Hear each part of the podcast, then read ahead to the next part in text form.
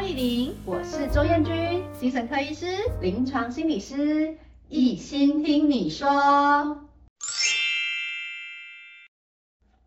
Hello，大家好，我是周彦君。Hello，大家好，我是萧亦伶。嗨，我们今天在这里又再跟大家一起聊一聊吼。那今天要聊的是什么呢？萧亦伶医师是我们的身心科医师，对不对？好。那所以我相信大家一定就很想要了解一下，就是这个身心科、精神科到底是一个什么样的一个地方？哦、嗯，就是有时候我们其实会在我们的呃治疗室里面也常常会遇到这个问题哦，就是很多的个案就会问说。啊，他有一些担心，嗯哦，就是觉得说啊，是不是好像自己的状况应该要去看个医生，嗯、或者是之类的，可是就会很担心啊，说啊，精神科啊、身心科这种是不是要很严重的人才能去？然后、嗯、呃去了之后会被别人怎么看待？这样会有很多的担心呢、欸。对，嗯、其实坊间应该有很多的迷思跟流传的状态。嗯，那我们来解释了哈，就是、嗯、其实。精神科进来跟内外科说真的，看到医生没有不一样。对，对，都是医生嘛。对，都是医生。是。那精神科其实我们做的就是我们会先做评估。那我们做的评估，精神科医师做的评估，大部分会以所谓的会谈、诊断性会谈为主。我们会跟病人聊聊哦，他的他现在最近的感觉，他觉得最辛苦的地方，他觉得什么地方最需要我们帮忙，对，那这些东西我们都会评估。那当然，精神科医师我们还会再多问一点，因为其实很多的压力可能跟生活事件有关。可能跟从小到大的经验也有关系，嗯，所以我们说我们有可能会从小到大都一一的问清楚哦。哦，比方说，哎，小时候如果有些病人愿意讲的话，小时候有没有发生了一些什么事，让你有一些很嗯重大的影响，嗯，或者是有一些很亲民的一些记忆，让让你影响到现在长大的自己。或者是有些小朋友也会来到我们诊间，嗯，那我们就会多问问看，哎，环境周遭，比方说孩子自己怎么感觉，嗯，老师怎么样，同学怎么样，家长怎么样，那我们也会多问问的是，哎，家长的想法，那或者是哎，联络部老师的想法。所以其实，在精神科我们可以谈的很多哦。嗯，其实如果我们今天是去看，比如说肠胃科或者是皮肤科，也是一样嘛。我们要先了解一下，说，哎呀，你这个状况有多久了呀？哦，这个皮肤瘙痒，呃，是什么时候发生的呀？哦，会不会吃什么时候怎么样？就是他还是会去了解嘛。那了解你过去的病史，只是这个放在精神科里面就会很长。对，但是还是一样嘛，对不对？其实是看跟其他的医。师一样，是说也是会去了解说，哎，我们的呃现在的状态是什么样子，然后过去是怎么样跟这件事情产生一个什么样子的连结哦，然后只是我们可能在新生科、精神科里面会需要呃想要花更多的时间更了解这个人，对，所以是不是出诊会稍微再久一点点？哦，通常蛮久的，对，通常至少要半个小时到一个小时，对，那或者是甚至是有很多家属陪伴来，我觉得这样也很好。有家属陪同来的，不管是小朋友或成年人，嗯，有家属陪同来的，我们可以更了解周遭的人对这件事情的想法，或者是他们观察到从不同角度观察到的状态。我觉得这样会更全面、更完整，因为毕竟精神科我们了解的是一个人的全部，包含了刚刚讲的有一些环境性的影响，有一些周遭压力的影响，有一些从小到大的经验，或者是自己对自己的感受跟想法。越完整越全面，当然对我们理解病人会是更好。是，就是因为要了解一个人，绝对不是三言两语就有办法理解。没错，不是只是了解一块皮肤怎么了，他要了解这整个人，当然会需要花比较久的时间。可是事实上。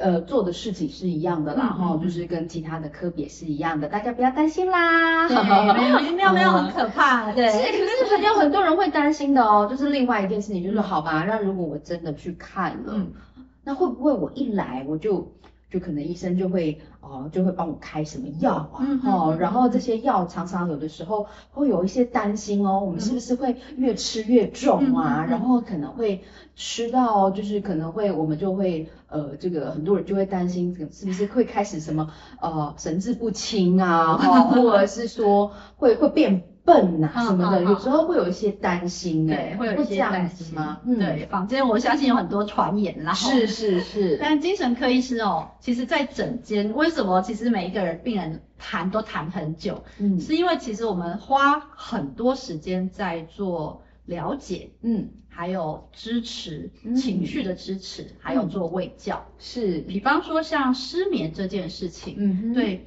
睡眠睡不好，一个病人来跟我说，哇，我最近这一段时间都睡不好，然后翻来翻去，或者是一直做梦，或者是一直很浅眠，嗯，哎，我们做的第一件事情绝对不是开药哦，不是这样，是，对，嗯、我们会了解，哎，从什么时候开始？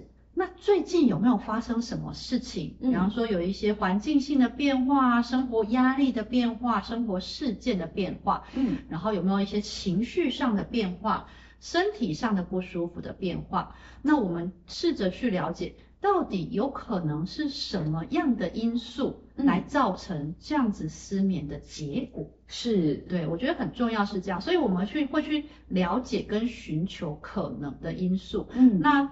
做了这样子的了解之后，那我们就可以跟病人喂教，比方说哦，那要怎么样去调生理时钟？嗯，对，做一些生活作息的调整，是，或者是增加一些呃运动的时间，嗯，或者是减少一些可能的有害的物质，嗯，对，比方说哇，晚上七八点还要喝杯咖啡什么之类的，对，嘿，那。很多很多的喂教跟调整，我们讨跟病人讨论完了之后，嗯，我们下一步才会好好的跟病人讨论，病人希望的是什么治疗方式。嗯，诶，在精神科里面，呃，用药的部分它只是其中一部分，它不是唯一的方法。对，那所以我们其实会好好的跟病人讨论，你希望用什么方法来做调整？嗯，对，那你可你觉得你可以接受的模式是什么？嗯，那当然我们要以呃。病人的状态来好好的来讨论他能接受的方式，我觉得这样才是最好的。不然，如果哎我很担心吃药，但是嗯医生又要一定叫我吃药，只能吃药，那当然我会担心我的效果可能调整的效果就没有那么好了。嗯，对，所以我们还是会好好的跟病人讨论他希望的模式。那。那的确啊，就是说，事实上有很多种不同的医疗的模式在门诊里面发生嘛，嗯、对，对不对？那如果说今天真的用药了，嗯，那真的会嗯 越吃越重嘛？或者是说真的就是本来本来。吃一颗，然后十年后变成得吃五颗之类的，会是这样子的状况吗？绝对不会是。嗯，精神科的所有的治疗，不管是药物，或者是呃心理治疗，或者是很多的相关的治疗，嗯，所有的治疗的目的或者是目标，就是要让病人的生活回归正常，嗯，或者是说要达到一个病人自己想要的生活模式。是，对，我觉得这才是重要的。所以，呃，精神科药物。药物自己如果不乱吃，不滥用，好好跟医师来配合，好好呃医师开的医嘱来使用的话，不会越吃越重，不会有成瘾的问题，甚至不会越吃越钝。其实我们要处理一些症状，减轻一些困扰的症状，把这些症状消除了之后，那我们才有办法过正常生活。所谓正常生活，包含了工作，包含了跟家人朋友相处，包含了正常的上学，然后正常的娱乐生活的部分，这些都是正常生活。对，嗯，其实我们心理治疗也是这样子嘛。嗯，我们心理治疗很希望的就是，呃，个案来到我们的治疗室里面之后，他们可以。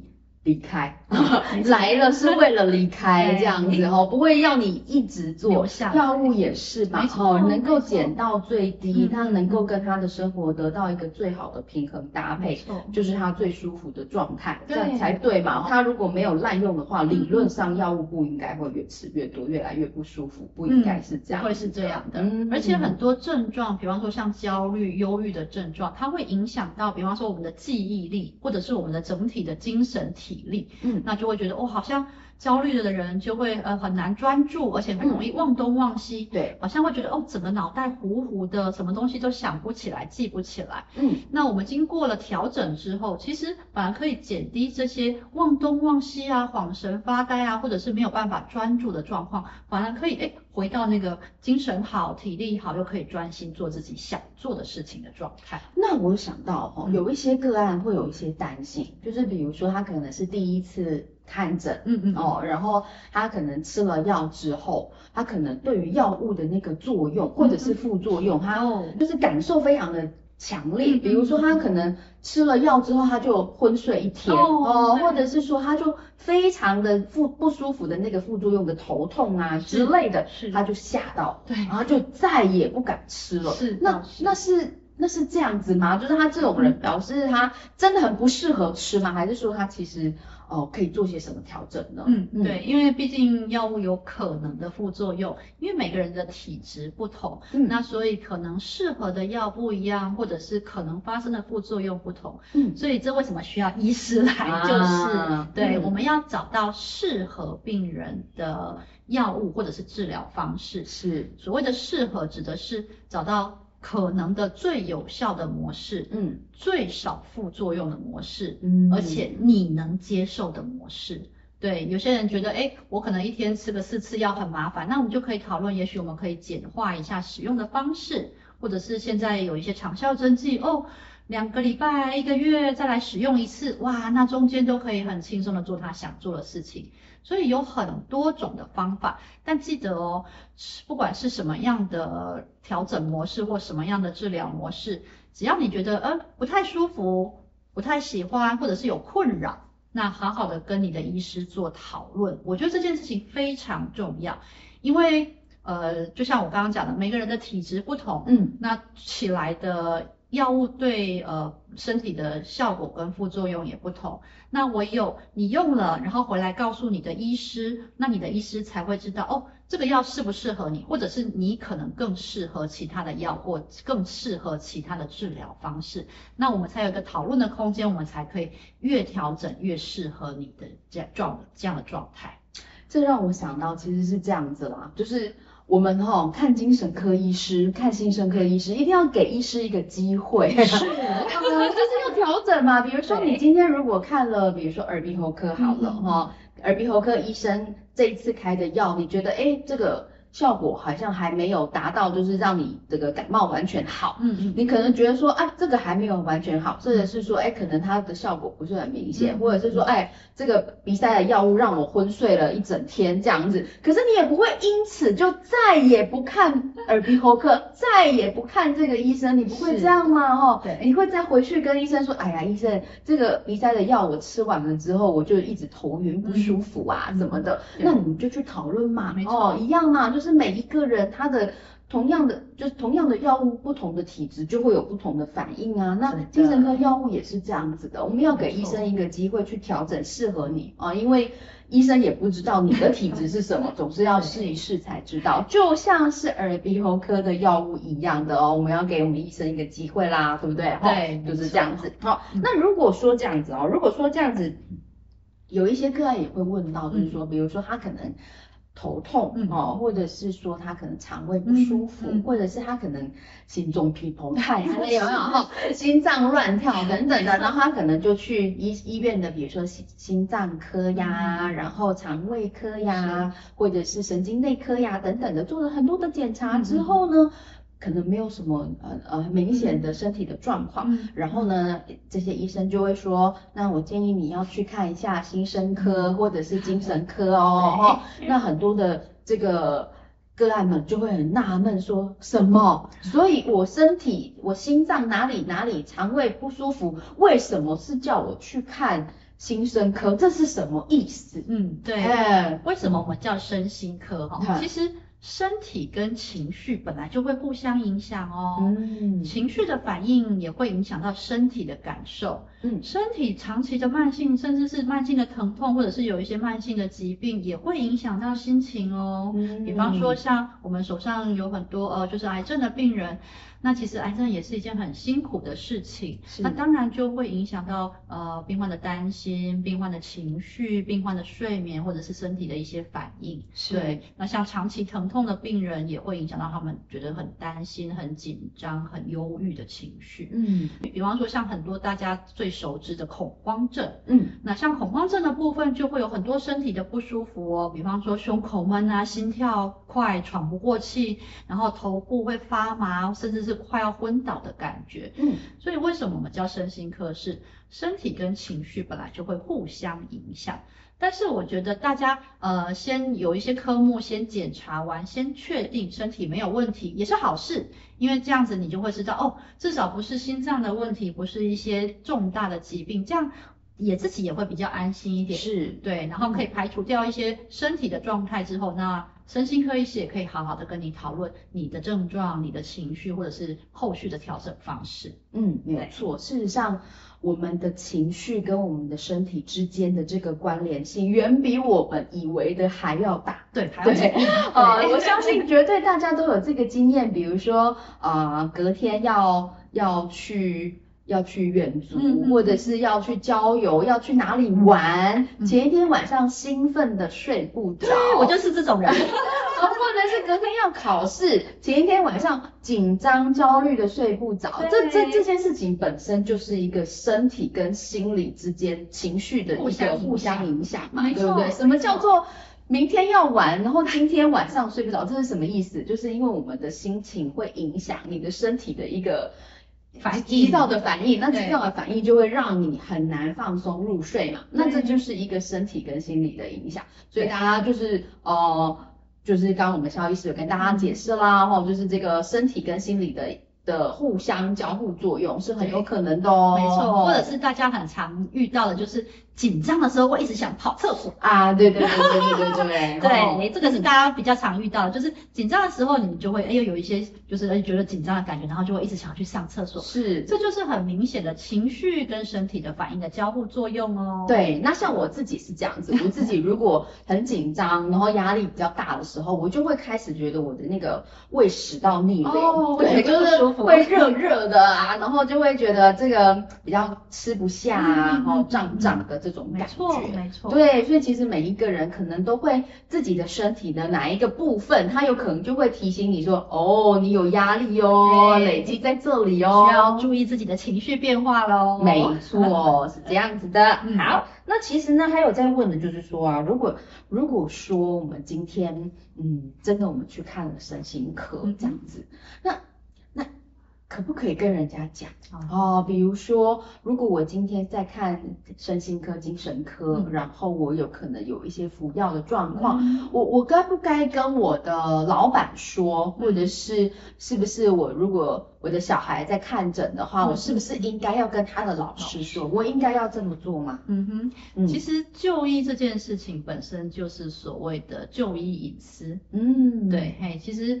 呃，但是隐私这件事情就是这样，呃，你要评估自己的隐私可不可以跟谁讲，嗯，或者是要不要说出来，我觉得这个跟很多因素有关，嗯，所以这也是很多家长会问我们的问题，或者是很多病患会问我们，我们到底该不该跟我朋友讲，跟我雇主讲，跟我小孩的老师讲？是，我会建议，其实最了解你的好朋友，最了解你的雇主。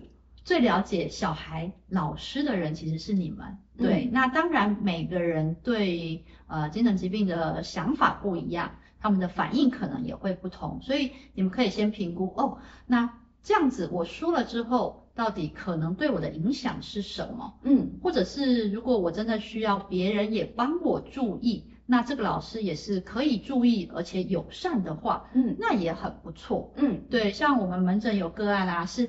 他的老板请他过来看我们的哦，哦，对，好贴心的老板哦，因为老板一直觉得他是一个能力很好的人，只是确实他有一些症状在影响着他的工作效能，嗯，那所以老板也有一些这样子相关的精神科的知识，哇，老板就看到一些杂志介绍，他就说哦，那你可以去找呃精神科医师啊，好好的跟你谈一谈，做一些调整。那确实调整完了之后，我那个病人的那个整个功能变得越好。那所以老板就觉得哦，很棒啊，对，你已经调整好了，那你又可以做得更好，老板就会更赏识了。是，所以其实的确就像这样子哦，这个看病这件事情本来就是一件很隐私的事情。嗯、如果我们今天有香港脚，我们也不需要到处去跟大家讲说，嘿，你知道我有香港脚吗？那你愿意跟我继续做朋友吗？是不用不用这样子嘛，对不对？这是一件很隐私的事情。如果你觉得呃，就是你安心，然后你想要跟对方分享，这会增加你们之间的哦。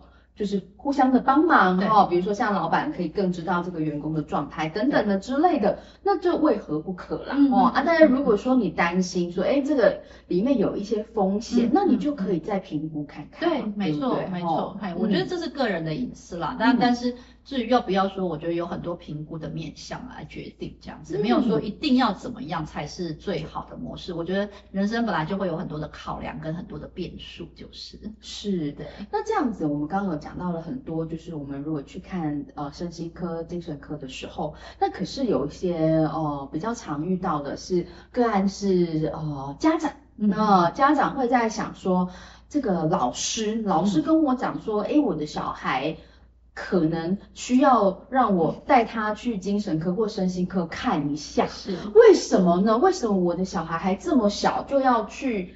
看什么精神科、身心科，他也没有什么很重大的压力呀、啊，哦，他也没有什么什么压力集中在哪里，什么肠胃紧张、焦虑也没有啊，那为什么我要带他去？嗯，嘿，那这会不会对孩子有什么影响？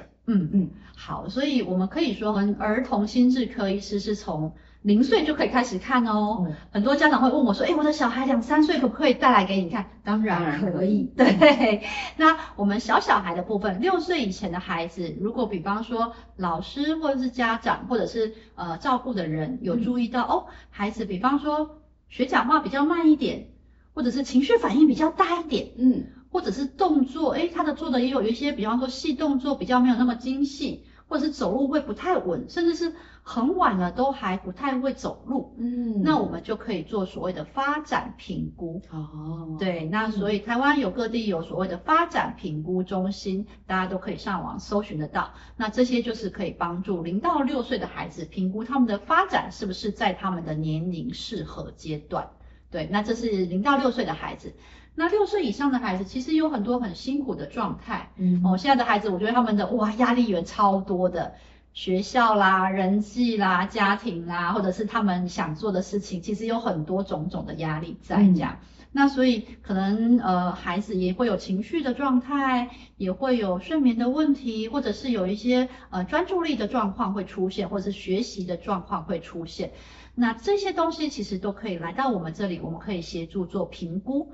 了解孩子卡住的点是什么，那我们才有办法好好的跟孩子、还有家长，甚至是老师一起来讨论，我们用什么样的方式来帮助孩子会是最适合的。是，没有错。其实，呃，亿玲你提到一件很重要的事情，其实有的时候我们家长可能有时候会觉得说，哎。孩子的世界这么单纯，有什么好有压力的？他们压力可大了。对，没有错，因为他们的世界就是因为这么单纯，所以即便一件小事情对他们来说就是很大的事了。对，对对对对对，就是比如说，哎，我们可能我们每天都被老板骂，所以我们就觉得被骂没什么，也有可能是这样。可是我们的小孩他可能会觉得被老师就是说了几句，他就会觉得。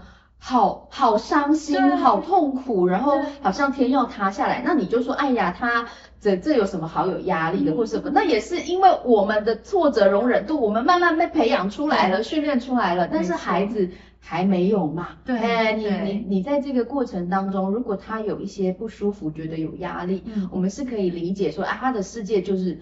比较比较小，所以所有的事情对他来说都很大，都是很大的。对，那就是这样子用这个方式来理解他。其实其实如果说他真的在生活上面遇到一些状态，如果我们能够带着一个支持包容的心情，然后哦想办法解决，没错。精神科、身心科也是一个解决的方式之一。没错，嗯，来到诊间不是一定要很严重的状况才需要来到诊间。嗯，我相信每个人在人生中可能都有遇到困难。当然，如果家长可以协助，或者是孩子自己可以度过，那当然是好事。但是，当你们已经遇到困难，也做过很多的努力，还是有很多的挫折或卡关的地方的时候，不管是情绪、学习，或者是有其他的一些症状的部分需要我们帮忙的话，那可以来，我们可以一起来讨论，找到一个最适合帮忙孩子或者是你们的方式。嗯，好，那我们今天聊了很多，那我们今天就先在这里。跟大家先打个逗号，下一次啊，我们今天有谈到关于就是精神科在做什么哈，这是一个门诊的部分。对，那也许下一次大家会有想要了解的，就是关于那如果精神科的病房，那又是一个什么样子的形态呢？嗯、我们下一次要再请肖医师来跟我们聊一聊哦。没问题。那如果针对我们今天的内容哈，有觉得还不错的哈，就可以帮我们。按赞追踪加分享哦。谢谢大家。那我们下次见。拜拜。